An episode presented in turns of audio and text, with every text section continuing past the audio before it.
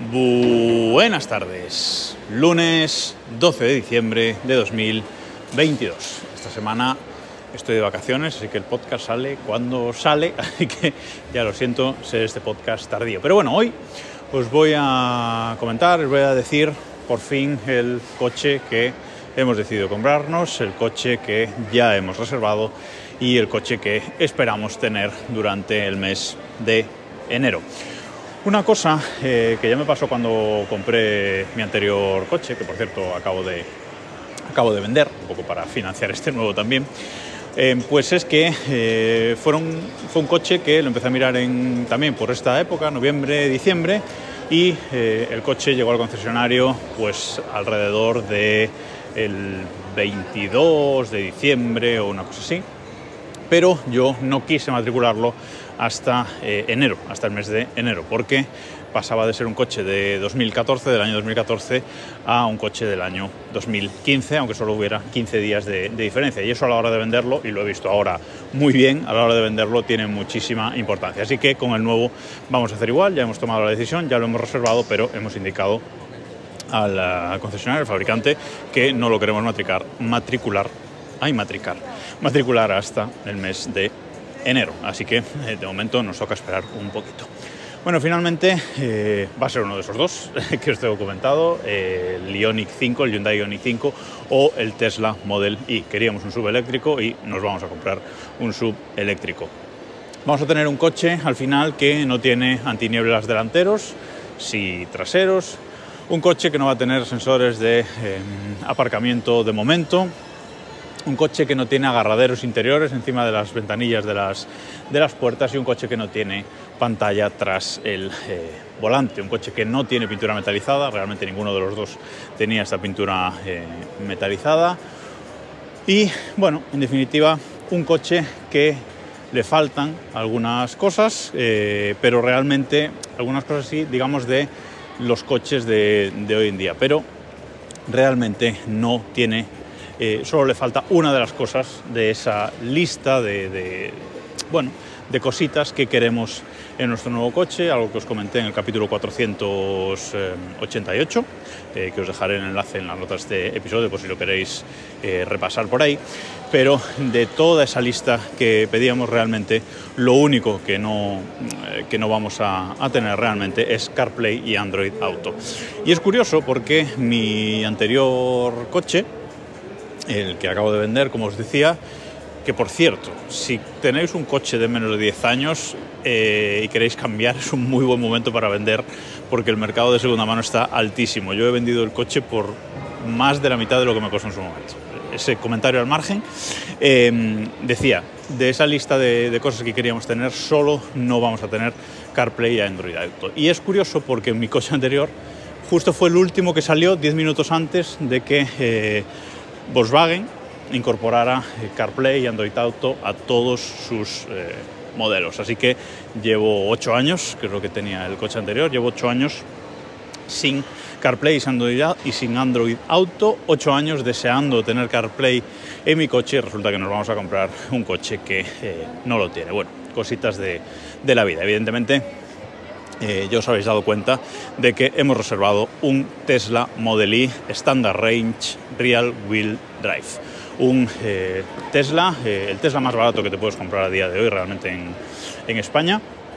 Y ese va a ser nuestro nuevo coche y lo tendremos, yo calculo que a mediados o finales de enero, más o menos. O eso al menos espero. Este, este coche, ¿cómo hemos, ¿qué hemos reservado? ¿Qué hemos elegido? Bueno, pues eh, si vais a la web de, Tesla, tesla.com barra es-es, y os vais a la parte del Model Y y vais a configurar un Model Y nuevo, pues lo que hemos reservado básicamente es el Model Y estándar, con todo lo estándar que viene y simplemente añadiéndole la bola de remolque, porque me interesa, porque nosotros andamos muchas veces con las bicis de un lado para el otro y me interesa comprar pues un, uh, un portabicis que vaya en la bola de remolque, que son, son mejor que, que cualquiera de los otros tipos de portabicis que, que, pueda haber. Y bueno, pues como digo, ese, ese portabicis eh, llegará en una futura compra, y entonces le hemos añadido la bola de remolque. El resto, todo va eh, estándar. Viene con el piloto automático normal, eh, no hemos comprado ni el mejorado ni el full wheel, full uy, ¿cómo se dice? Bueno, FSD, el, piloto automático eh, completo, y ahora os explicaré por qué, con las llantas de 19 pulgadas que dan más autonomía que las de, que las de 20, etc. etcétera. Estas llantas, que son así blancas y, grises, seguramente se las cambie, es decir, seguramente le cambie esos tapacubos aerodinámicos que trae. En AliExpress hay tapacubos de buena de buena calidad por unos 180, 200 euros, que mucha gente que tiene el Tesla Model Y ya los, ya los tiene, en, negro, con las, eh, con las insignias de Tesla en el medio, etcétera, que quedan súper bien y le dan una estética al coche genial. Un coche de color blanco, porque eh, a mi pareja es el color que más le gusta, a mí me he dado un poco igual y además es el color más barato, no tienes que pagar un extra por ese, por ese color. Así que ese es el coche que nos hemos comprado. Eh, dudas, por supuesto, con eh, la fiabilidad y el servicio postventa. Eso siempre va a estar ahí, pero bueno, lo veremos, lo viviremos en nuestras propias carnes, vamos a arriesgar un poquito a, eso. Y por el resto, pues eh, es todo lo que queríamos en, un coche lo tiene y además creo que una de las eh, decisiones, una de las cosas que más nos ha llevado a hacernos con este coche, bueno, es que Tesla mola, eso realmente mi pareja está de acuerdo, dices que si te compras un eléctrico te tienes que comprar un Tesla, eso me lo dijo ella, ¿eh? sin yo influir eh, nada. Y además, bueno, luego a nivel de software es que está muy por delante, ya os digo, me decepcionó mucho cuando probé el, el Ioniq 5, el, software, el nivel del software, eh, software, actualizaciones, etcétera. Sí que es cierto que es Tesla es una compañía curiosa, pero es una compañía 100% eléctricos y eso tiene muchas cosas buenas. E insisto, a nivel de software están muy por delante. ¿Hay muchas cosas que criticar a Tesla? Por supuesto, hay muchísimas cosas que, criticar a Tesla y que lo haré en cuanto tenga el, coche y vaya viendo eh, cositas del día a día, pero creo que mm, este coche nos va a hacer muy felices. Y decía, una de las principales decisiones que, nos han llevado a comprar este coche también es el tema de las cinco estrellas eh, Euroncap. Eh, Euroncap en su web eh, podéis ir a, ir a buscar cualquiera de los modelos de cualquier modelo de coche y veis la calificación que tiene y veis vídeos de las pruebas que han hecho. Y las pruebas que han hecho eh, con, el, con el Tesla Model Y, que tiene las cinco estrellas, son eh, impresionantes las pruebas de los choques, de los airbags, etcétera. Tiene todo tipo de airbags por todos sitios. Tiene una, mm, bueno, una deformación frontal muy buena, muy avanzada, es decir, eh, a nivel de seguridad eh, está muy bien. A Tesla se le podrán criticar muchas cosas, pero a nivel de seguridad poco hay que eh, criticarle realmente. Así que, bueno, estamos por ese lado, vamos a estar tranquilos, ya que es un coche, va a ser un coche familiar, así que, en ese sentido teníamos que estar bastante tranquilos.